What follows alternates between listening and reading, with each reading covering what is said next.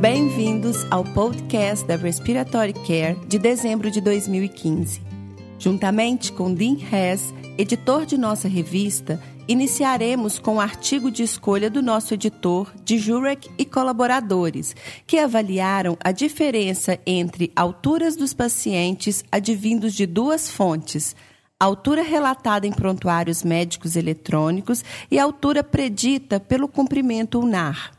Jurek e colaboradores acharam que, para a população estudada, a altura média reportada em prontuários médicos eletrônicos foram similares à altura estimada no comprimento ulnar. No entanto, para valores individuais, as diferenças de altura entre as duas fontes podem ser grandes, o que resulta em grandes diferenças no peso corporal predito e no volume corrente em mililitros por quilograma. Gallows ressalta que os autores não obtiveram as medidas padrão da cabeça aos pés como foram obtidas no estudo da Sarah Network. Gallows também questiona se é sábio ter um único padrão para todos na seleção de volume corrente. Jang e colaboradores desenvolveram um modelo animal para avaliar a relação entre a umidificação de vias aéreas e ventilação mecânica, induzindo respostas inflamatórias pulmonares. Os coelhos foram randomizados para seis grupos. Animais controles foram sacrificados imediatamente após anestesia. Animais respirando gases secos por 8 horas, animais respirando gases umidificados por 8 horas a 30 35, 40 e 45 graus Celsius. A inflamação e alterações histológicas foram observadas em animais tratados com 40 graus Celsius, similares aos animais controles, o que sugere que uma modificação adequada reduz as respostas inflamatórias advindas da ventilação mecânica. A implicação desses resultados para humanos ainda não são diretos, como ressaltado por Tutti Costa. A temperatura corporal de coelhos está em torno de 1 a 2 graus Celsius acima da temperatura corporal humana. E dessa forma, as temperaturas estudadas não podem ser translacionadas diretamente para humanos. Também a inflamação pode ser leve. No conjunto, ainda precisa ser determinado se a abordagem da umidificação melhora o prognóstico na UTI. Ambei de colaboradores objetivaram explorar a utilidade de biomarcadores no diagnóstico de DPOC. Os autores encontraram que vários biomarcadores são promissores tanto para positivar quanto negativar o diagnóstico de DPOC. A utilidade de biomarcadores versus a espirometria e outras medidas ainda necessitam de estudos futuros. Stephen e colaboradores compararam a melhora do pico de fluxo expiratório com a inalação máxima única com pausa inspiratória versus cinco respirações correntes durante a inalação de salbutamol. O estudo populacional foi com crianças com asma com idade entre 5 e 15 anos, usando inaladores dosimetrados com câmara valvulada. Uma inalação única máxima com pausa inspiratória não foi superior às respirações correntes. Esses resultados também sugerem que o método pode ser usado em crianças entre 5 e 15 anos de idade. Cooper e Belinsky hipotetizaram que a mudança de máscara facial para traqueostomia resultaria em redução de dose pulmonar de aerossol inalado. Um simulador de respiração conectado a um filtro e um modelo de cabeça infantil foram usados. O efeito da mudança de máscara nasal para traqueostomia foi variável e dependente do dispositivo de oferta e do tipo de respiração. Não há vantagem do uso da técnica assistida para aumentar a oferta de aerosol.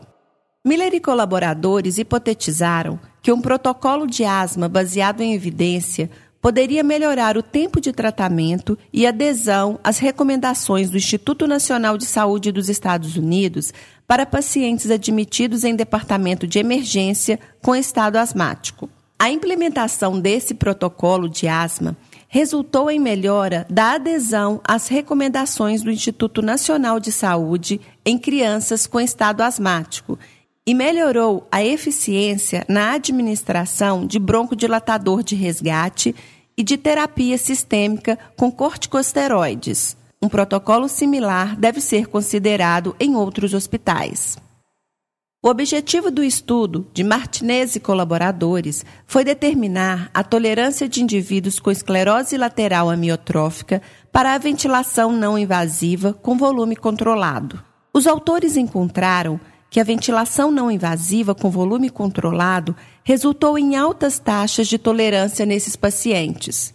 O pico de fluxo de tosse assistido mecanicamente e a oxigenação periférica noturna foram fatores associados com a tolerância à ventilação não invasiva com volume controlado em indivíduos com esclerose lateral amiotrófica.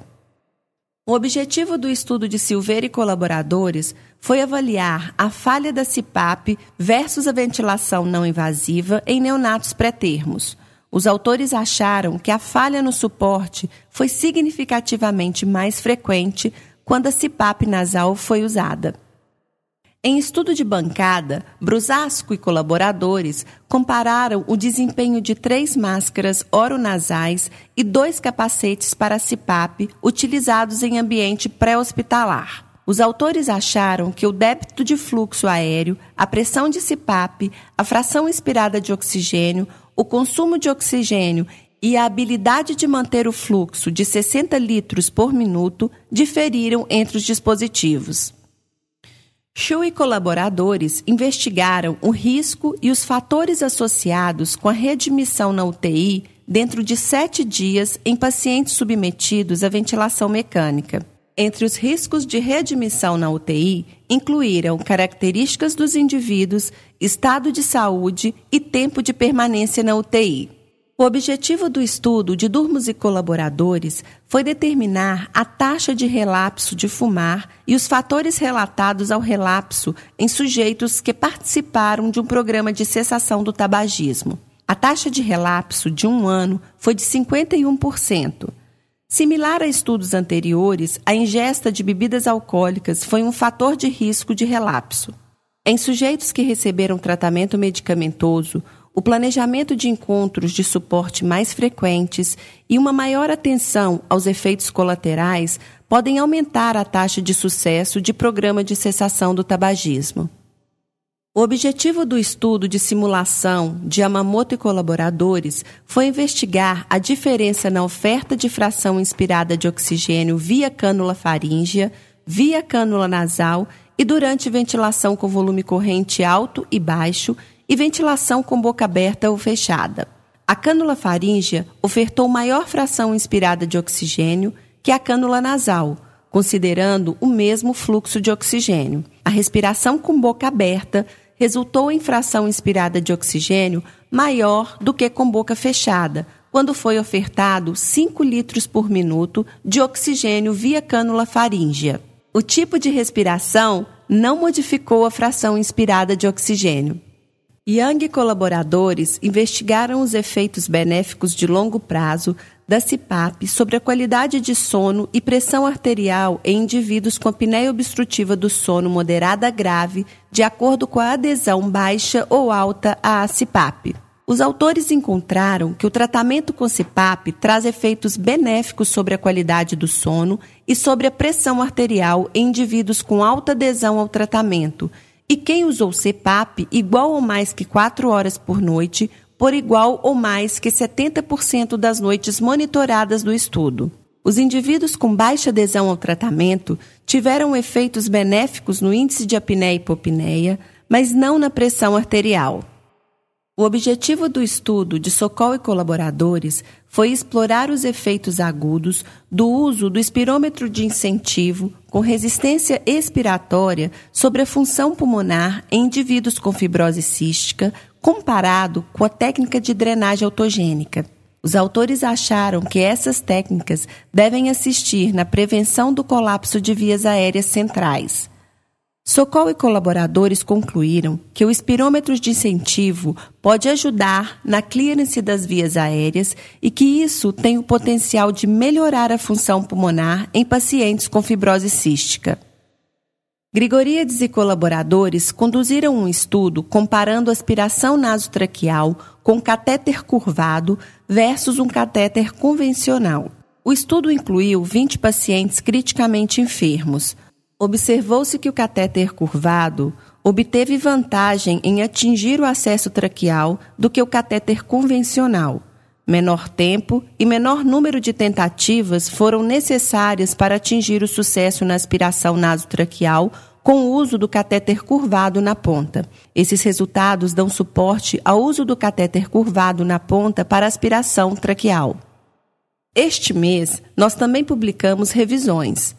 A primeira relata a otimização da ventilação com máscaras e a segunda relata a função autonômica e os fatores que afetam pacientes com DPOC. Para receber o conteúdo deste podcast e de podcasts anteriores da revista, por favor visite nosso website em www.rcjournal.com você também poderá se inscrever no nosso website para receber os podcasts de futuros volumes da Respiratory Care.